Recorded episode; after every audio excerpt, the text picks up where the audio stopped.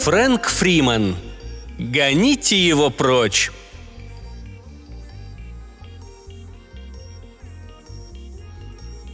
«Простите, я прошу повторить все снова», — сказал доктор Ленко. «Опишите подробный источник вашего беспокойства. Пока что мне ваша проблема понятна не до конца». Мервин Хинкли открыл было рот, но не произнес ни слова, а в ужасе уставился в темный угол просторного, роскошно обставленного кабинета психиатра. «Трудно передать словами», Мервин с трудом складывал фразы. «Но я должен от него избавиться. Доктор, я больше не могу». Доктор Ленко откинулся в черном кожаном кресле и нетерпеливо перебирал бумаги.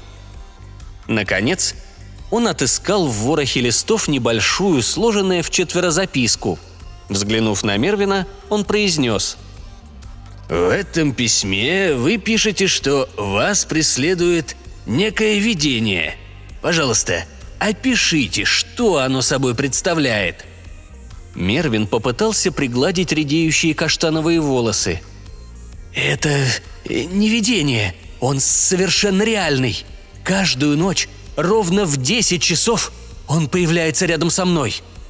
Он наклонился вперед и уставился на доктора светлыми глазами, стараясь донести до него свою боль.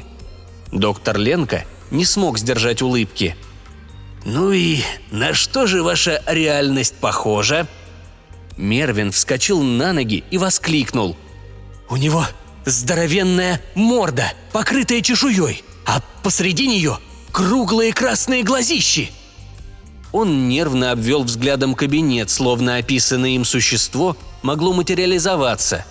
Снова усевшись, Мервин принялся потирать ладони. «Ваша проблема разрешается просто», сказал доктор Ленко. «Как? Как она разрешается?» «Гоните его прочь! Мысленно избавьтесь от него!» Доктор Ленко поднялся с кресла, обошел письменный стол и остановился напротив пациента, глядя на него сверху вниз.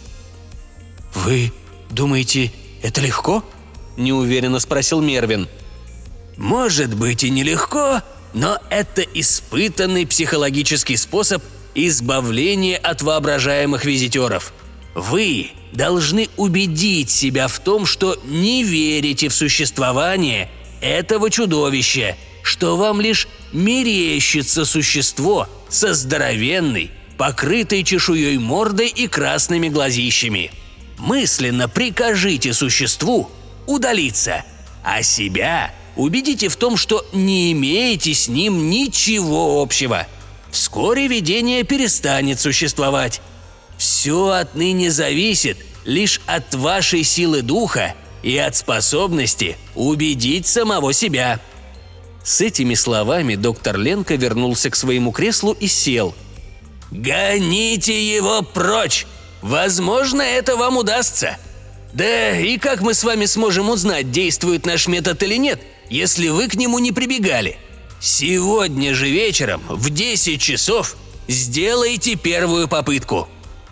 На лице Мервина отразилось смятение. Наконец он поднялся и направился к двери. У двери он обернулся и через плечо сказал. «Не знаю, что из этого выйдет, но я, доктор, сделаю все, как вы велели. Я... я прогоню его прочь». «Вот ты молодец!» Дверь за пациентом закрылась. Для доктора Ленка не было ничего тоскливее вереницы бесконечных вечерних часов, предшествующих сну. Когда же он, наконец, смог улечься в постель, вяло размышляя о достоинствах и недостатках своей профессии, копание в чужих мозгах, телефон на тумбочке зазвонил. «Я вас слушаю», – равнодушно произнес Ленка. «Доктор, вас беспокоит Мервин Хинкли. Я был просто обязан вам позвонить. Это чудовище!» Доктор Ленко взглянул на часы и заметил, что уже прошло 15 минут с момента, когда у Мервина обычно появлялся его посетитель. «Ну и что же случилось?» Доктор уже приготовился к лечебному сеансу по телефону. «Все получилось?» – звучал в трубке счастливый голос Мервина. «Я прогнал его прочь! Уже 15 минут одиннадцатого, но больше никто не появляется.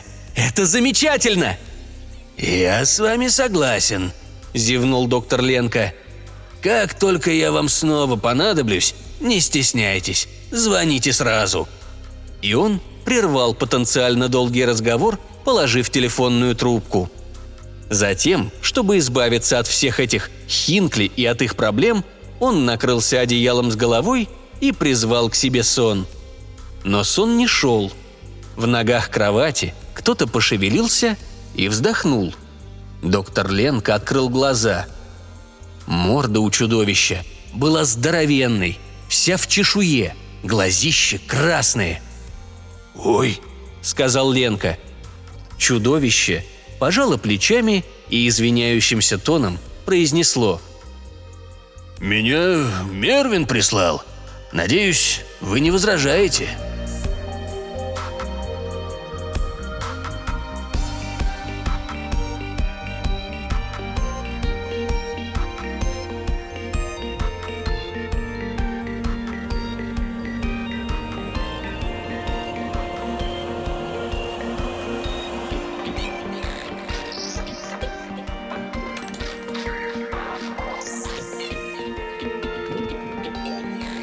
Skip.